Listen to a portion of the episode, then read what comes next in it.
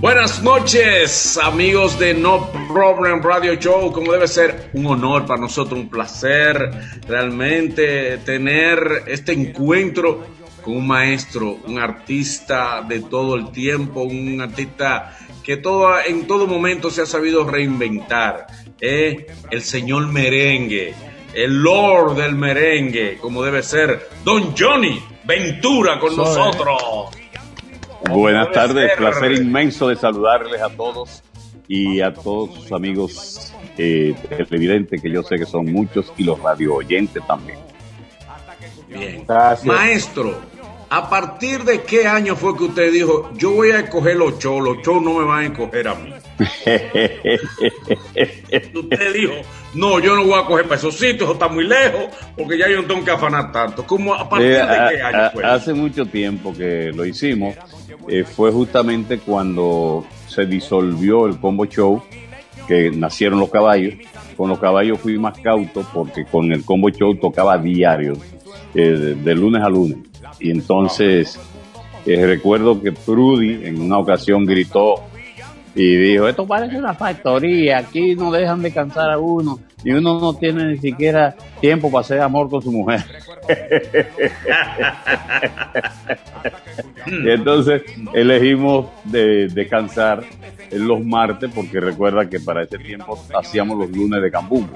Entonces eh, de- empezamos descansando un día. Pero eso se mantuvo hasta la disolución del Combo Show en 1977, que a partir de ahí nacieron los caballos. Y con los caballos entonces fuimos más cautos, ya empezamos a seleccionar este siete no, y así nos hemos quedado. Don Johnny, hablando Ah. un poquito de, de- de sus inicios, como habla Manolo, ¿qué tan difícil fue el usted venir de el merengue de, de- de esos tiempos, de venir de un merengue de salón, merengue de venir de una big band, a usted venir con un merengue con un combo, un merengue ya con menos metales, dos saxofones, dos trompetas, le incluyen la conga, que en esos tiempos no era muy común. Es- Estaba en el merengue, pero eh, no se usaba prácticamente. Eh, en el mambito, y el tipo se, se cruzaba de brazos. Entonces, ustedes vienen con un ritmo con más velocidad, con un tiempo más rápido. ¿Cómo fue la reacción de, de los, de los artistas de merengue de salón de esos tiempos al ver este nuevo, esta nueva fusión, estos nuevos colores que trae Johnny Ventura y su combo? Eh, me ha dicho muchas cosas al mismo tiempo eh, que siempre como profesional de la música debo aclarar. Cuando hacíamos fusiones no le llamábamos merengue, le llamábamos otra cosa. Justamente porque tú sabes que siempre que se unen más de dos elementos nace un tercero. Y nosotros conocíamos eso y además queríamos ser respetuosos del merengue que era nuestra, nuestra arma de batalla y, queríamos que la gente lo conociera tal y cual. Eh, yo, cuando pasé por la orquesta San José, la orquesta de Papa Molina, la big band más grande del país y sobre todo la de más reputación nacional e internacional, eh, estaba muy complacido de estar con ellos. Eh, era como cualquier pelotero nuevo que llega a los Yankees, eh, se siente que está en el gran equipo, pero jugaba muy poco. Yo tocaba guiro y maraca y pasaba más tiempo haciendo eso que cantando. Entonces, eh, observaba y observaba cosas y empecé a hacer crítica no a la San José, sino a todas las orquestas de, la época, porque un bandón como ese que tocaba música tan alegre y con tanta consistencia, eh, en ocasiones yo veía que los músicos estaban sacando una música alegre, pero como si no estuvieran ellos ahí. Eh, había un contraste entre lo que veíamos visualmente y lo que, y lo que salía con, con tanta alegría.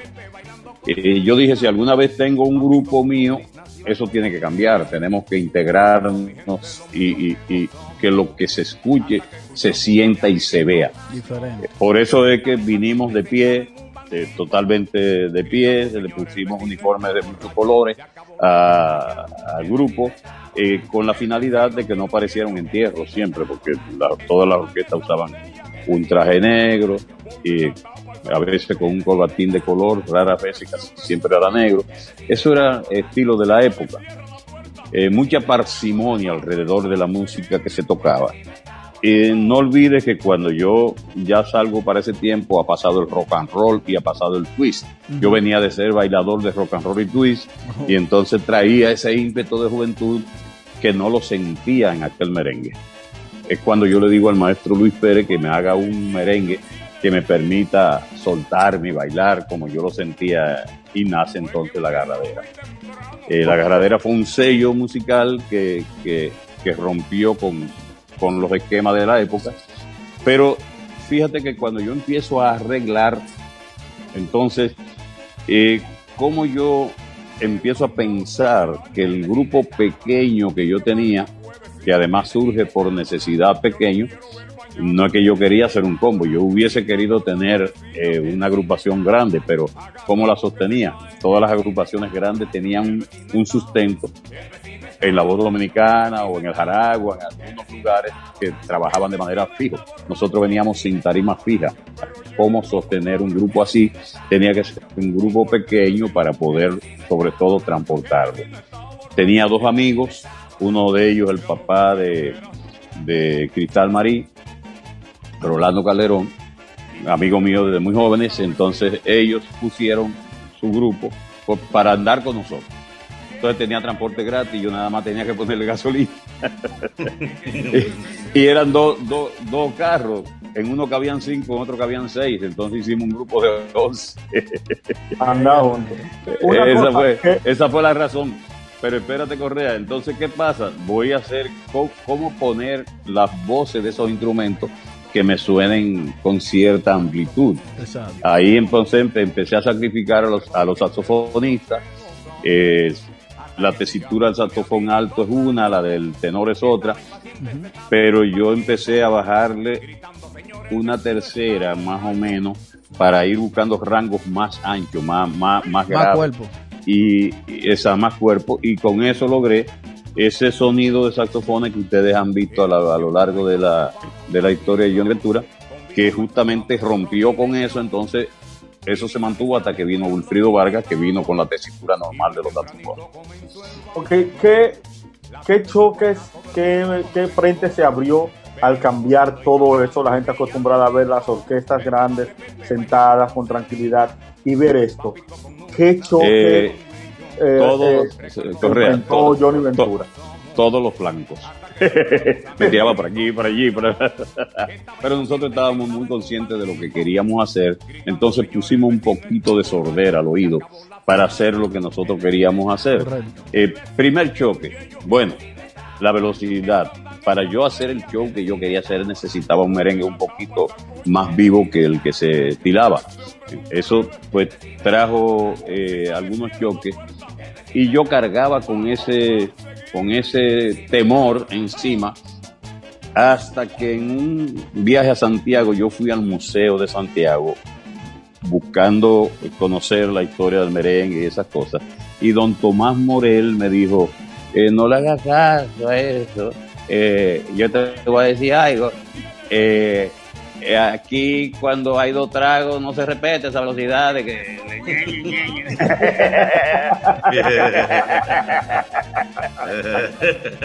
y entonces, ya bueno, ya yo tenía un, señor mayor, reputado y respetado, que estaba apoyando lo que yo hacía. Entonces, así fueron cambiando las cosas, pero todo lo que hicimos marcó diferencias y críticas. Entonces yo tengo todavía guardo un periódico que, me tituló Johnny Ventura, destripador del merengue.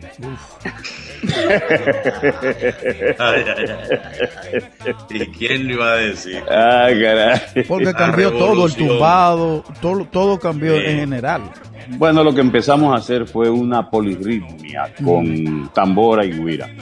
Eh, para aquellos tiempos se decía que el pambiche, por ejemplo, y había mucho pambiche de moda, eh, era un género musical que había surgido para complacer y adaptar el merengue al baile de, los americanos que nos habían invadido en, 2010, en 1916 y entonces yo fui rebelde contra eso y dije no toco pambiche. Tocaba las canciones, pero entonces yo le ponía la tambora a ritmo de merengue y la tumbadora Luisito Martí haciendo base de, de pambiche y entonces logramos una polirritmia que la gente empezó a sentir en la base rítmica un sonido diferente, pero muy sabroso. Y eso pues fueron los primeros cambios que nosotros hicimos. Y que además... pasar a Melissa, maestro. Sí. Usted se, siendo franco, usted se convirtió como en el Omega de ese tiempo. Franco Vinicio. El sujeto, Franco el, el de ese tiempo. Franco el del Leo, el del Leo. Franco Vinicio. Eh, el del Leo, mi querido compadre. Pero no, no, mira, eh, la diferencia entre los personajes que tú estás mencionando es que nosotros veníamos de la escuela, de la escuela de canto y música, con conocimientos muy amplios que, que, que, conseguimos en la voz dominicana. La voz dominicana para aquel tiempo era la mejor escuela de música que había en el país porque era, se, te enseñaba todo, te enseñaba desde cultura musical, es decir, desde el abecedario hasta graduarte en términos universitarios musicalmente. Nosotros sabíamos lo que estábamos haciendo, muy conscientes de lo que hacíamos, por eso yo cuando tenía que discutir con, con alguien reputado o respetado, yo ponía mis, mis palabras, yo, decía, mira, es que lo que pasa es que ustedes creen que esto es así, así, así. Maestro Johnny, ¿de cuáles merengueros actuales usted no se siente colega? Bueno, yo soy colega, yo soy colega de todos los merengueros. Es como si tú eres abogado, eres colega de todos los abogados. pero hay algunos que usted no te puede. Hasta, hasta Carlos Vive, que, no es merenguero. Ah, le gusta Carlos Vive, ¿verdad? Lo, lo, lo, lo, que pasa es lo, lo siguiente: confundimos algunas cosas. Eh, todo, hay, hemos llegado a creer, alguna gente, que todo lo que tenga guiro y tambora es merengue, y no es verdad lo que determina el nombre del género musical es cómo el instrumento se toca, sobre todo la base rítmica determina cuándo es tango, cuándo es vals, cuándo es cha-cha-cha, cuándo es mambo, cuándo es bolero, cuándo es bachata, cuándo es eh, eh, balada, etcétera. Es decir, cada género tiene una razón de ser y es su base rítmica.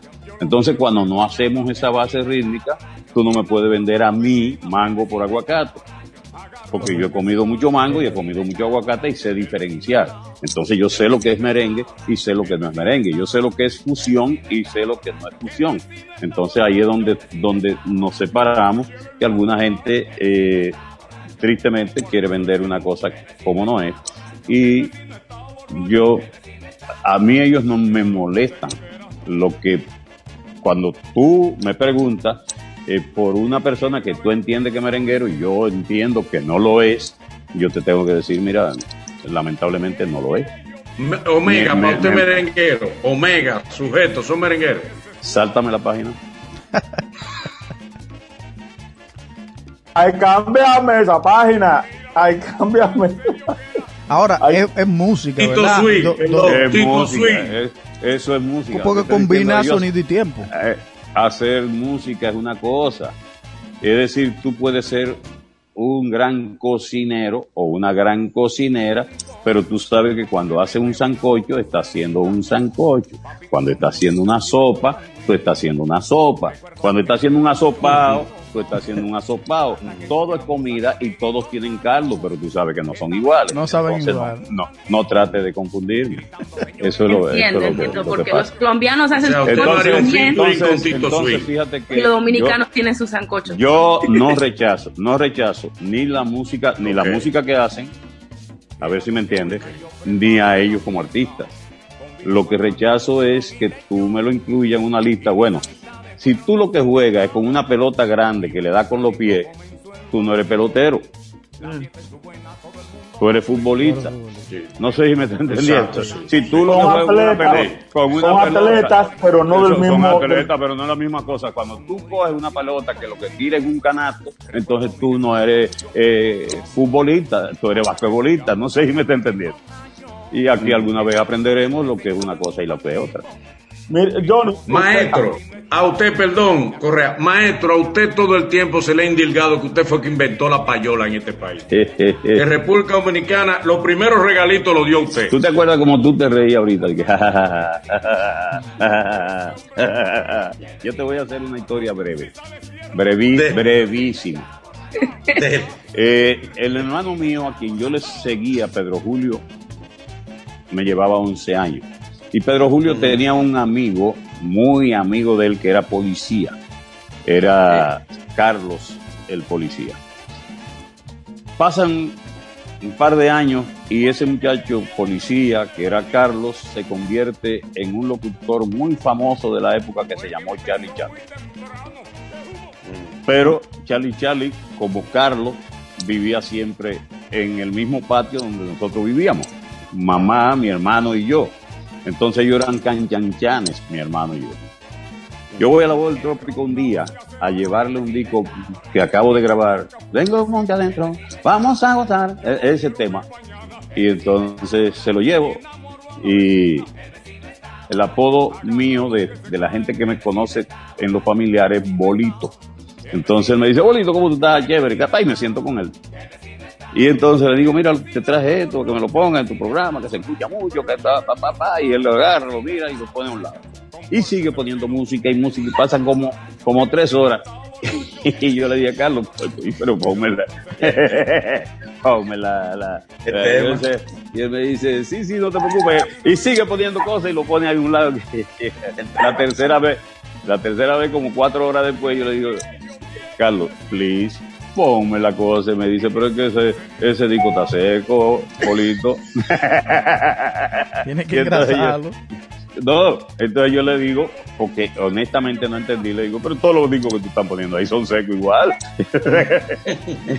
me dice, no te haga el, el bobo, eh, mójalo aunque sea con una tesia, hombre. Eso, ¿qué me dice a mí? Que había otro que ya mojaba. Exactamente. Eso no empezó ahí. Por eso yo me río.